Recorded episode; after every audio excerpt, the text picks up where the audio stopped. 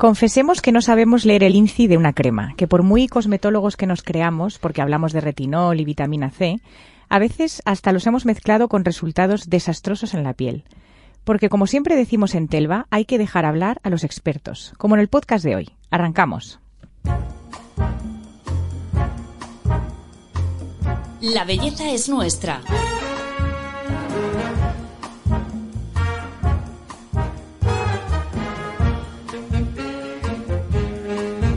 Un podcast de Telva. Hola, soy Paloma Sancho, directora de belleza de Telva. Bienvenidos a nuestro podcast, hoy con dos invitadas a las que queremos mucho y que además repiten en este espacio. En esta ocasión lo hacen juntas porque acaban de publicar un maravilloso libro titulado Radiografía de un cosmético. Ellas son las farmacéuticas Marian García, conocida como Boticaria García, y Gemma Herrerías. Bienvenidas a las dos. ¿Qué tal? Buenos días. Muchas gracias por invitarnos de nuevo. Sí, oye, y enhorabuena por este libro que de verdad es una maravilla, se lo recomiendo a todo el mundo, tiene una edición exquisita. La verdad que estamos muy contentas porque queríamos que, bueno, ya que el libro trata sobre los cosméticos y van asociados a la belleza, que el libro también fuera bonito, que fuera apetecible. Gemma tenía muy claro que no quería que fuera cursi. Me dijo, rosa nada. Me digo, pero un rosa fucsia potente. Eso sí, ¿no? Muy bien. Oye, y 270 páginas tiene eh, para que aprendamos a escanear un producto cosmético. ¿Tanto hay que explicar de lo que hay detrás de una crema? Sí, claro que sí, porque todo lo que explicamos tiene sentido y realmente está justificado desde el orden en que aparecen los ingredientes en el envase del cosmético hasta la lengua en la que están escritos. A ver, entonces, eh, decidme, cuando cojo un bote de crema, vamos paso a paso, ¿qué es lo que tengo que, qué es lo primero que tengo que mirar? Los ingredientes son importantes porque imagina que hay personas que tienen alergia a algunos ingredientes. Ya es un tema de salud, no, no de belleza. Y descartar que tenga ese cosmético algún alérgeno al que tú no puedas utilizar. También cómo se usa, el modo de uso es muy importante porque a lo mejor es un producto con aclarado y tú no lo aclaras o la fecha límite de uso que, que, tienes ese cosmético en casa y ya no lo podrías seguir utilizando porque está realmente caducado, como pasa con los alimentos. Y luego algo muy importante también son, bueno, los claims, ¿no? Las reivindicaciones mm. que hacen los cosméticos de sí mismos. Y realmente eh, vemos que las reivindicaciones, insistimos mucho en, el, en, un capítulo en el que hablamos, bueno, de la ciencia, ¿no? Del paper al claim. ¿Qué es lo que dice la ciencia y qué, qué es un claim, ¿no? ¿Qué es la reivindicación? Esto de 8 de cada 10 mujeres afirman que sienten la piel más tersa tras eh, probar este producto. Bueno, pues si realmente esas mujeres lo están sintiendo o es un estudio objetivo y en el envase o en el etiquetado te indiquen que realmente es un estudio lo que se ha realizado. Eso es muy importante también. Y luego cuando vemos los ingredientes, no solo fijarnos en si tiene vitamina C o si tiene ácido glicólico, qué cantidad hay, si el fabricante está indicando qué cantidad o se lo está guardando para sí. ¿En qué nos la cuelan normalmente con los productos cosméticos? Eh, con esto de, eh, o sea, en el propio envase, ¿desde cuándo nos la están colando? ¿Con qué tipo de mensajes? Está regulado, hay un reglamento que, que es el 123 barra 2009, nosotros le llamamos en el libro el reglamento padre porque intentamos hacer todo fácil y, está regulado. Nosotros no podemos hacer reivindicaciones de, de, cosas que no son verdad. Normalmente en el envase, cuando aparece una reivindicación, está eh, sustentada por estudios en las materias primas empleadas o en el producto final terminado podría darse el caso que no fuera verdad y podrían tener problemas legales en un futuro, pero esto no suele pasar. Donde sí que la suelen colar es en los reclamos de marketing en, en los medios de difusión de ese cosmético, realmente con claims de mm, quito, quita las arrugas o quita las manchas completamente, lo cual no puede ocurrir con un, con un cosmético, pero ese tipo de reclamos no suelen venir en el envase primario, sino que hmm. vienen en, la página web. Sí. Eh, vale. Lo de en tres días, en cuatro días. Eh, eso ocurre mucho también en alimentación. No lo pueden poner porque retirarían el producto, pero luego la policía de Internet es más lenta. Y cuando pones cosas en Internet, pues ahí ya, pero claro, si eso lo estás viendo en la web del propio producto o en la web de un supermercado o de una plataforma que lo vende o de un influencer que te lo cuenta, ahí es donde está el, verdadero peligro. Eh, si no pone, por ejemplo, el porcentaje de los principios activos o tal, no nos tenemos que fiar si solo pone el... Es que no es obligatorio, están cumpliendo la legislación. Realmente solo es obligatorio mm, detallar los ingredientes que contiene, pero no su concentración. Ahora, el usuario es libre de elegir aquellos productos que sean transparentes y honestos y las reivindicaciones estén totales, es decir, lleva vitamina C al 5% como etilascorbit acid, por ejemplo, en qué forma va esa vitamina C, pero eso es opcional, no, no lo sabes si el laboratorio no te proporciona esa información y nosotros defendemos mucho el canal farmacia precisamente por esto, porque el farmacéutico dispone de toda esa información y, y, cuando consulta al farmacéutico, el usuario le puede decir a qué concentración están esos ingredientes. La cuestión también, Gemma, es muy políticamente correcta, pero yo sí que quiero decir algo, y es que cuando alguien hace algo bien, lo suele querer poner en el envase. Es decir, si alguien está vendiendo jamón ibérico, no pone jamón en general, ni pone jamón serrano. Si es ibérico y su producto sabe lo que es eh, ser ibérico y lo que ha costado, pues lo pone. Y cuando un cava es brut nature, es brut nature y no ponen brut, solo ponen el nature también porque saben lo que significa. Mm. Entonces, si alguien tiene una buena concentración de un ingrediente o una formulación que realmente es más costosa, suele ser el primero en querer que se sepa. Eso no quiere decir que haya productos bien formulados que no lo ponga, pero bueno, son pistas que, a las que podemos atender siempre teniendo en cuenta que la legislación la cumple. Hmm. ¿Hace falta gastarse mucho dinero para que el producto sea bueno? Nosotros en el libro hablamos incluso de horquillas de precio. Hemos clasificado los cosméticos porque es verdad que el precio que pueda tener un limpiador no será el mismo que a lo mejor un serum de acción intensiva nocturna.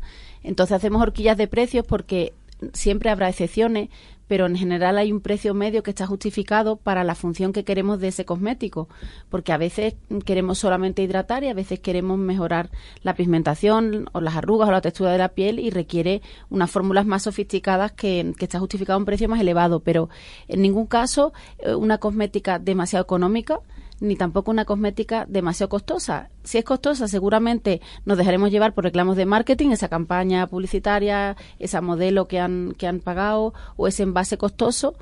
Y si es muy económica, las materias primas empleadas no serán de la calidad que tienen otros productos cosméticos. Incluso em, todo el proceso de fabricación puede ser diferente. Es algo que el usuario no ve porque en el listado de ingredientes le parece lo mismo, pero no es lo mismo. Bueno, y realmente hay un tema que a mí me gusta comparar un poco con la moda, ¿no? Al final los cosméticos también tienen esa parte mm. de aspiracionalidad, ¿no? O sea, uno toma un fármaco porque le duele la cabeza, pero uno, bueno, se pone una crema hidratante porque se quiere hidratar, pero aparte quiere sentir determinadas cosas y le gusta consumir determinadas marcas. Entonces, a diferencia de la moda, si tú te compras un bolso de piel y a lo mejor el precio razonable para ese bolso de piel son 300 euros, mm. tú puedes estar dispuesta a pagar 3.000 porque sea un bolso de una marca maravillosa y sabes que a lo mejor la piel puede ser tan buena como otra, pero te gusta que sea esa marca o te gusta el acabado o te gusta que la lleve una modelo o te gusta que lo vendan en determinadas tiendas. Con la cosmética el problema es que aunque el precio sea 30 euros y lo puedes vender por 300 y esos 300 sean más aspiracionales porque tienen más packaging, más brilli brilli, el problema es hacer creer que ese cosmético de 300 va a ser más eficaz.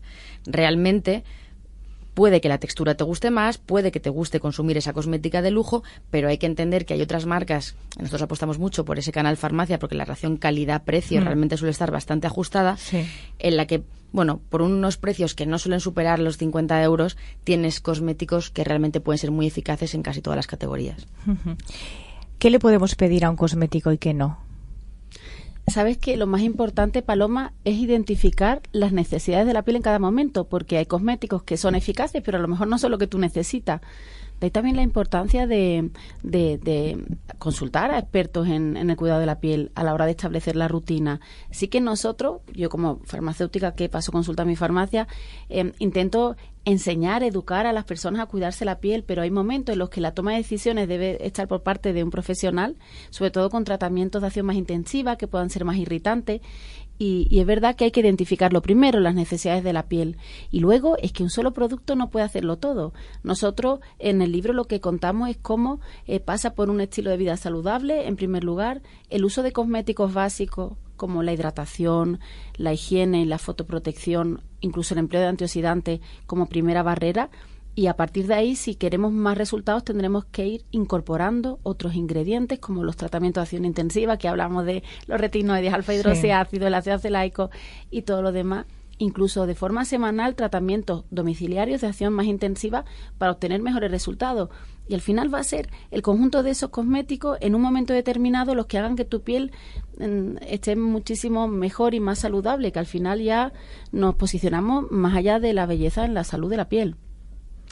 Sí, pero esto, o sea, hay cosas que no pueden hacer, por ejemplo. Eso lo dejamos en el libro clarísimo. Y además fue una de las preguntas que yo le dije a Gema. Eh, hay cuatro preguntas del millón. Una era el precio de los cosméticos.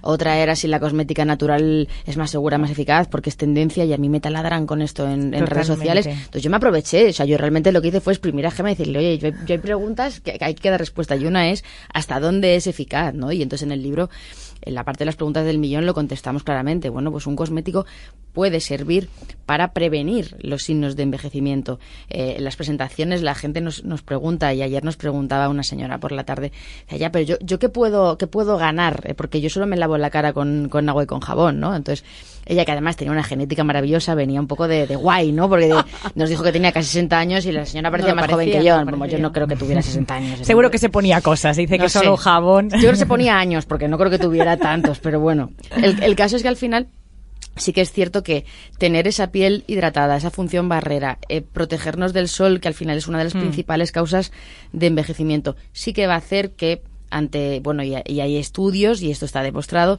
que realmente reduce los signos de envejecimiento. Lo que no va a conseguir es eso que nos cuentan a veces en algunos eh, em, anuncios, ¿no? Del antes y el después, esas fotos que, que son engañosas eh, también, y que no suelen estar en el envase, pero que sí que están en otros lados, como decíamos antes, y decir, no, ahora vas a tener la piel como si tuvieras 30 años cuando ya tienes 55. Pues mira, no, eso no va a poder ser, y además somos abiertas sinceras y decimos, hay otra, otras ramas, que es la medicina estética, está la cirugía y bueno, pues eh, hay otro tipo de alternativas. Desde luego con la cosmética lo que no vas a conseguir es si tienes una papada de 3 centímetros reducirla. Reducirla, sí, sí.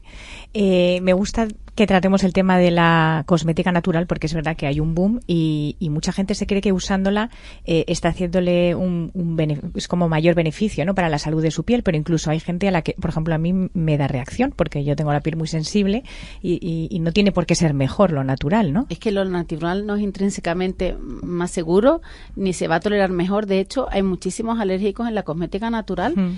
y se pueden producir dermatitis alérgicas de contacto con los productos naturales. Y muchas veces se reivindican productos naturales y el usuario eh, confía en, en eso y no sabe que eh, el método de extracción y el origen no es natural. Es que es muy complicado. Al final hay que valorar los productos terminados que, que sean eficaces, que sean los que tu piel necesita, independientemente del origen natural o, o no natural. Bueno, y, y tenemos eh, casos de, de cosas que, claro, la sabiduría popular no es tan sabia, bueno, y la naturaleza es tan sabia, tenemos cosas tan aplicadas ya, bueno, pero también evolucionamos, ¿no? O sea, me hace mucha gracia cuando si uno va al médico y le mandan un antibiótico y te dice, no, ¿qué quieres que te mandemos? ¿El de tercera generación o te mandamos el de los años 80 que te ponían el pinchazo en el culo, el BZ-tila, que no, no, no, de tercera generación, porque hemos... Y sin embargo, ¿qué quieres? ¿Una aloe vera que lo espachurramos y te lo ponemos en la herida o te ponemos un cosmético en el que han extraído los mejores eh, compuestos de, de cada extracto natural y al final han hecho algo quitando los alérgenos y creando unas sinergias para que sea más regenerado? No, no, no, yo quiero la aloe vera que la naturaleza es sabia. Sí, sí, hay, hay quien se hacen las mascarillas en casa, ¿no? Eh, No es una buena idea. La con, las cosas de la nevera. No es una buena idea. Eso es otra de las cosas que tratamos en el libro porque nos sorprende que hay muchas Mm. personas que, que confían en, en lo natural que es lo que hacen en casa y, y para empezar hay que emplear conservantes para que mm, aseguremos la, la- bueno, que con- con- consigamos una seguridad en el uso de ese cosmético porque si nosotros no empleamos eh, conservantes puede ser incluso algo negativo, nocivo. Y además nosotros en, en casa no disponemos de los medios para hacer esos cosméticos. Da igual, pero es que eso no importa. Yo llegué, yo en el programa de Zapeando, que hablamos muchas veces de, de cosas de youtubers y cosas que se hacen, yo llegué a la conclusión de que se podía hacer mascarillas con, o sea, tú pones en YouTube mascarilla aguacate, obviamente va a salir Sí. mascarilla coco, pero tú pones mascarilla rábano y también, También. sale con rábano y pones mascarilla yogur de piña y también in- tú pones ingrediente más mascarilla en el buscador de YouTube Y te hay. sale, con lo cual, bueno, y hay ingredientes incompatibles, también lo comentamos en el libro, hacemos un, un listado, es que hay in- ingredientes que no se pueden combinar y luego los cosméticos, cuando los se formulan, llevan una serie de ingredientes para conseguir una estabilidad de la fórmula. Es que no vamos a obtener de los beneficios de todo eso que incorporemos en casa si no se formulan como hay que formular un cosmético. Es que nos gusta ir a la contra, no sé por qué. ¿Y con los conservantes qué pasa? Que también ahora la gente le tiene muchísima manía. Tienen mala fama, pero es que yo creo que el usuario no sabe a la concentración que se emplean en los cosméticos, que es muy baja, a las concentraciones que se emplean y los que están permitidos son seguros. La cosmética es segura dentro de la Unión Europea y podemos estar tranquilos y mucho menos seguro va a ser no utilizar conservantes en productos que están en tu casa abiertos durante un periodo de tiempo tenemos que perderle el miedo y, son nuestros amigos y están muy estudiados los que se emplean en cosmética, mucho más que otros que se podrían utilizar como alternativa, que, son mucho más irritantes, pero que a veces se emplean porque no tienen esa mala fama. Como es el marketing del miedo. A los parabenos. Es el marketing del miedo, realmente. O sea, se utiliza como reclamo. O sea, es que somos muy perversos. Los, los parabenos, ¿no? Que son los que cargan mm, con mm. toda la fama y que realmente son conservantes y que están muy estudiados y que es verdad que algunos no se pueden utilizar, pero otros sí bueno, pues poner sin parabenos, o sea, que no lleve algo, eso es un reclamo. El reclamo será lo que es positivo de ese producto, no que no lleve algo que no puede llevar por ley, porque es que por ley no puede llevar parabenos que no estén admitidos, ¿no? Claro. Y así con todo, así con el sin gluten o así con el cruelty free. Toxic free eh, también, ahora hay tóxicos también. Todo, todo es, todo es tóxico, ¿no? Es que debería decir lo que sí lleva, no lo que no lleva, porque si no lo lleva y no lo necesita o no hay ningún inconveniente en que lo lleve, eh, eh, es de verdad un, reclamo que no tiene sentido, por eso marketing. Por eso creemos que es importante generar esta sensibilidad, ¿no? Porque en el hmm. fondo, si no nos han educado sobre esto, tú escuchas sin parabenos, lo que entiende tu cerebro es pues será bueno. Y si es sin gluten, pues será bueno. Y si es sin sulfatos, y si es sin silicona, es, es el sin, ¿no? O sea, bueno, pues venimos del, de la leche desnatada, que era mejor sin grasa, y ahora pues es el sin, sin todo. Y bueno, al final luego lo que queremos es que los productos se conserven bien, no huelan mal, tengan buena cosmeticidad, porque si no se conservan tampoco son eficaces, ¿no? Entonces, ¿a, qué estamos jugando? Lo del SIN me recuerda a la industria alimentaria también, ¿verdad? Todo, eh, todo. Lo que pasa es que la industria cosmética es mucho más complicada que la alimentaria. O sea, yo, realmente en algún momento pensé, ilusa de mí, que se podría hacer un jamón de york, no existe, de los mm. cosméticos, pero esto es mucho más complicado porque al final aquí la legislación no te obliga a decir los porcentajes cuando en la industria alimentaria, si tú reivindicas la presencia de un ingrediente, sí que vas a tener que poner el porcentaje de ese ingrediente, con lo cual ya hemos hecho bastante divulgación en que si pone yogur con frambuesas, pero luego pone 0,2 con frambuesas, ya sabes que el resto es el colorante. Pero aquí no tienes manera de saberlo. Entonces, aquí, ¿cuál es la clave entonces? Bueno, pues la clave hay dos pasos para mí. Confiar en los profesionales eh, de referencia, mm. que pueden ser farmacéuticos en nuestro caso como farmacéuticas, pero hay muchos profesionales de la, de la dermo eh, y muchísimos centros donde te pueden asesorar. Y luego las marcas. Es muy importante la confianza en las marcas, o sea, en, laboratorios, en la industria, que realmente sea honesta, que sea transparente y que no se aproveche de ese brilli brilli, de ese marketing que al final es lo más fácil cuando contamos con un producto que es muy aspiracional. Tú sabes, además, Paloma, que es que cuando estaba hablando Marian me he acordado que no hemos contado a nadie que como realmente este libro es como la segunda parte del libro de Marian, ¿no? Del jamón de york no existe. Yo el primer título que propuse al libro era Los parabenos. Los parabenos no existen. Y ese era porque le daba tanta importancia al tema de los parabenos y me parecía genial. Luego ya la historia se fue Lo cambiamos porque, porque realmente los parabenos existen. Entonces la gracia del jamón de york no existe que la palabra york realmente no está en la legislación y, mm. los parabenos pues no había no había de hecho yo, lo intenté luego con la piel mixta no existe pero sí existe con lo cual no al final existían cosas y era y era bastante complicado pero sí que es, sí que es cierto que, que esos agujeros que encontramos ahí mm. como con como con los parabenos la silicona los, los sulfatos es muy triste que desde la industria se utilice para hacer ese marketing del miedo. Mm. ¿Por qué no construir en positivo? Bueno, pues para eso hemos escrito el libro. Me gustaría que explicáramos a todo el mundo por qué el cruelty free eh, no tiene sentido. Porque es muy importante. Claro, es que en la Unión Europea desde el año 2013 no está permitido testar en animales, por lo cual reivindicarlo no tiene mucho sentido porque es meramente cumplimiento de la del reglamento. Así que nosotros pensamos que hace eh, alusión a reclamos de marketing y, no estamos de acuerdo. Aquí puede haber controversia porque algunos fabricantes lo que dicen es que en China hay hmm. marcas que, que, comercializan allí y que por ese motivo lo especifican, ¿no? Pero también, gracias a Dios, en julio del año pasado también se modificó eh, la legislación en, en, China y esto casi es inexistente el, tener que testar en, animales. En cualquier caso, en, marcas que comercialicen exclusivamente la Unión Europea, es que no, no tiene ningún sentido.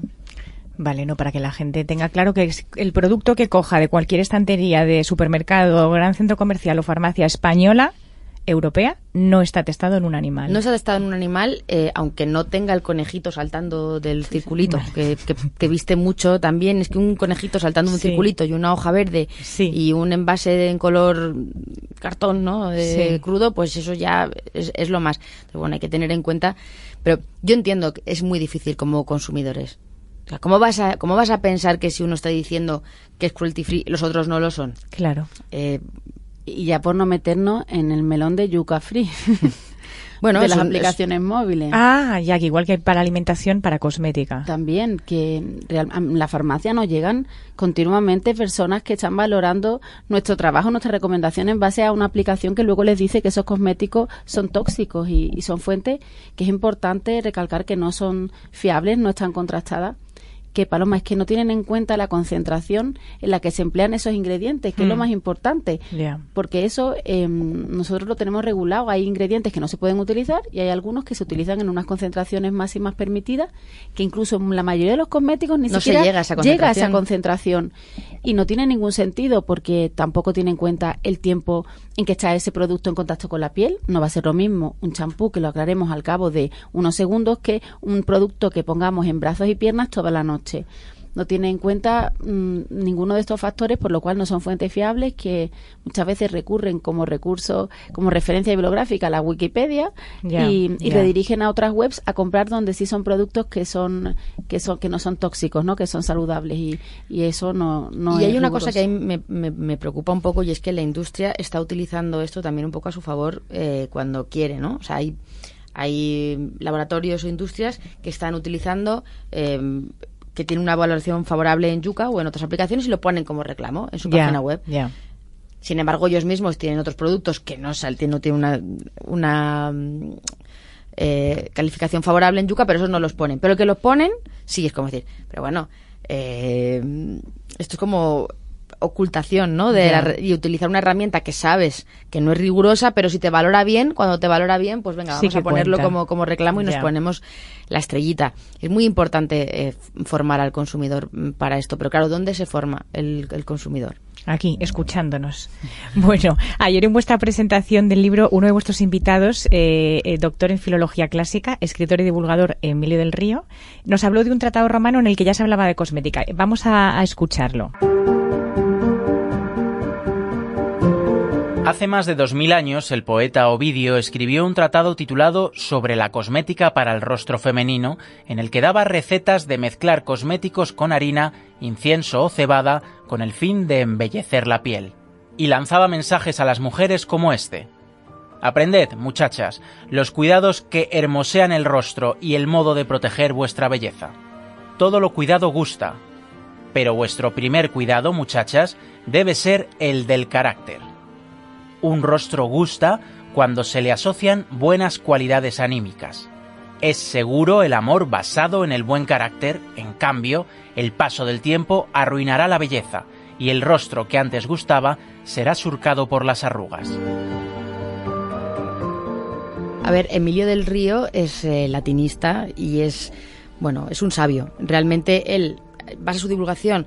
Mi idea con él era que nos explicara, fíjate, bueno, pues el origen de la palabra cosmético, hmm. el origen de la palabra cream, porque íbamos a hablar de los guantes de cream.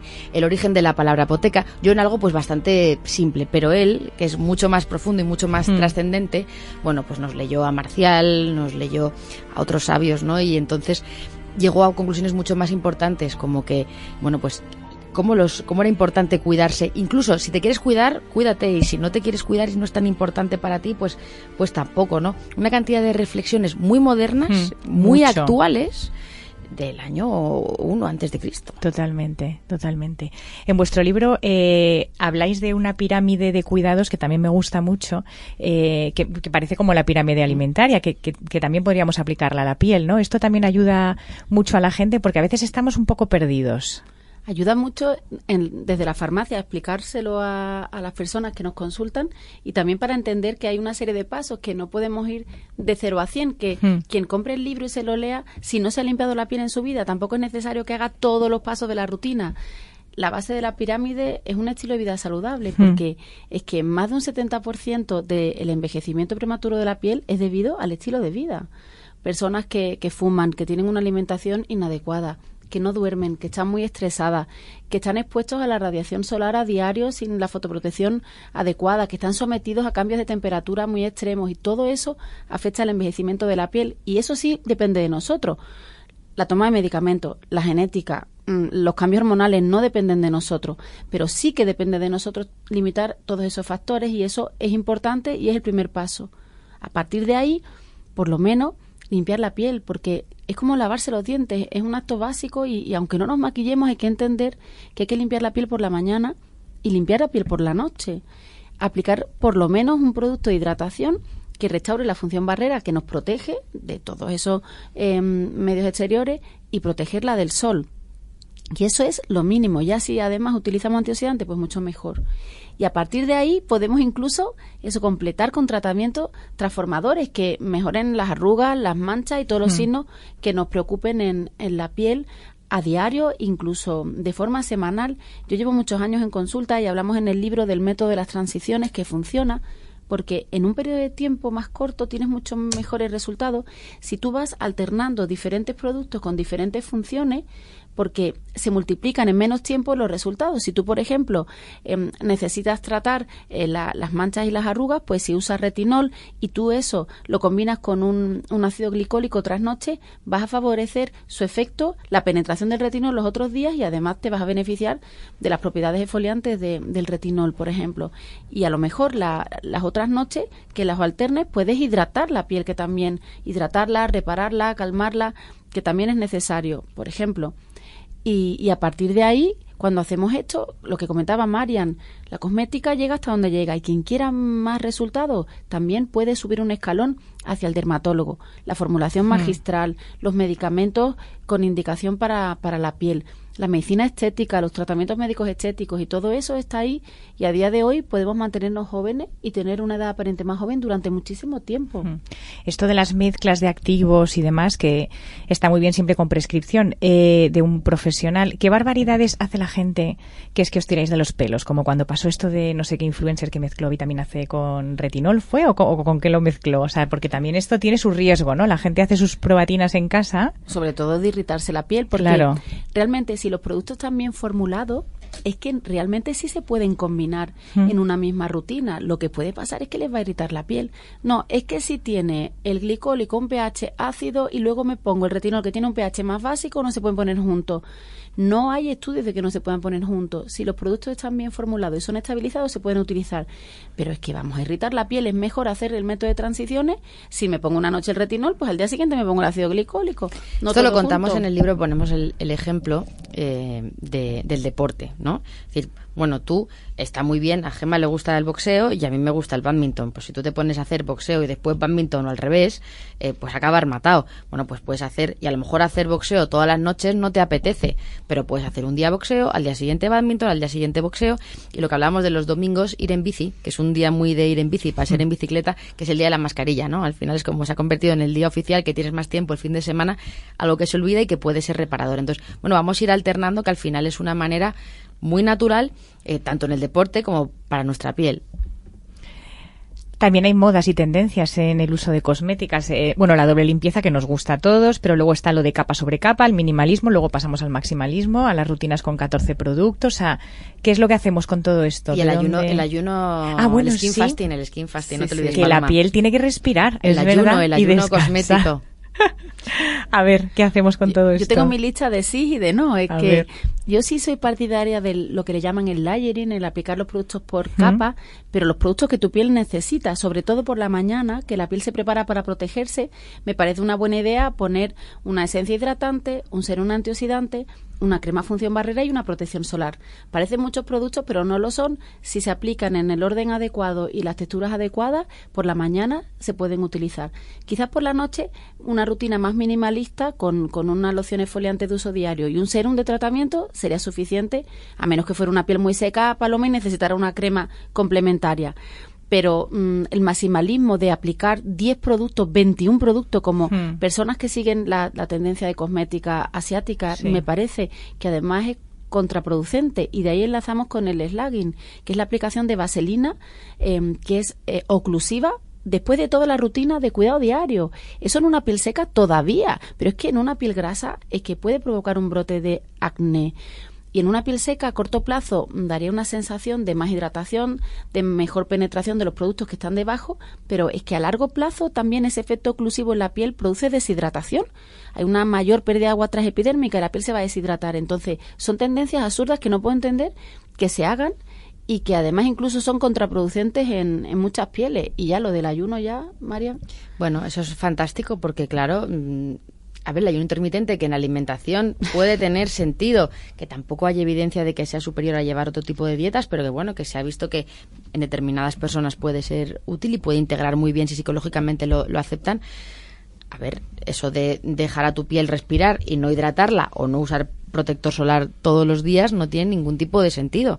Eh, la, la, piel está respirando y tú lo que haces es protegerla y la evidencia lo que dice es que tienes que hidratarla, tienes que limpiarla y tienes que protegerla, no tienes que dejarla eh, al libre albedrío. Pero bueno, claro, eh, qué marketing no suena, ¿no? Y si encima, en vez de lo de ayuno, ya lo llamas skin fasting, Total. es que lo petas, es que es lo más. y hay una cosa que no hemos hablado que, es la, que se me ha olvidado antes entre los factores externos, el factor de la contaminación ambiental. En Mm. muchas ciudades donde vivimos que se deposita sobre la piel, que la Mm. piel es porosa y son contaminantes. Y si Sí. nosotros no limpiamos la piel porque hacemos este ayuno, es que puede ser contraproducente de todas esas partículas que se depositan en la superficie de nuestra piel. Bueno, al final, para ahí, eh, eh, tú hablas del- de los tipos de esfoliantes, ¿no? Y explicarlo también, que a veces son como los grandes desconocidos y, y la gente desconoce, pues más allá de los esfoliantes físicos y de los scrubs típicos, pues que es un esfoliante químico, que es un esfoliante enzimático y en el libro lo que hacemos es asimilarlo a esto es como sacudir la alfombra, ¿no? O sea, tú, tú claro, tú- tú- es verdad, tú tienes una alfombra y al final tú, bueno, piensas que barres por allí un poco, le vas quitando la pelusilla, Pero no. hasta que no la sacudes bien y la tizas, te dices, madre mía lo que había aquí dentro, pues es igual. Hasta que no esfolias, ahí queda cosica dentro. Bueno, para cerrar el episodio os voy a pedir que me digáis eh, cinco productos cosméticos que sí o sí deberíamos tener en casa.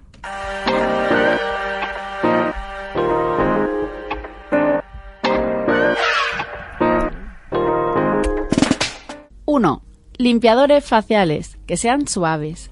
2. Hidratantes reparadores de la función barrera. 3. Protección solar. 4. Tratamientos de acción intensiva nocturna. Y no olvidar el 5, que son antioxidantes. Supongo que podría estar bastante cabreado con lo que me pasó. Pero cuesta seguir enfadado cuando hay tanta belleza en el mundo.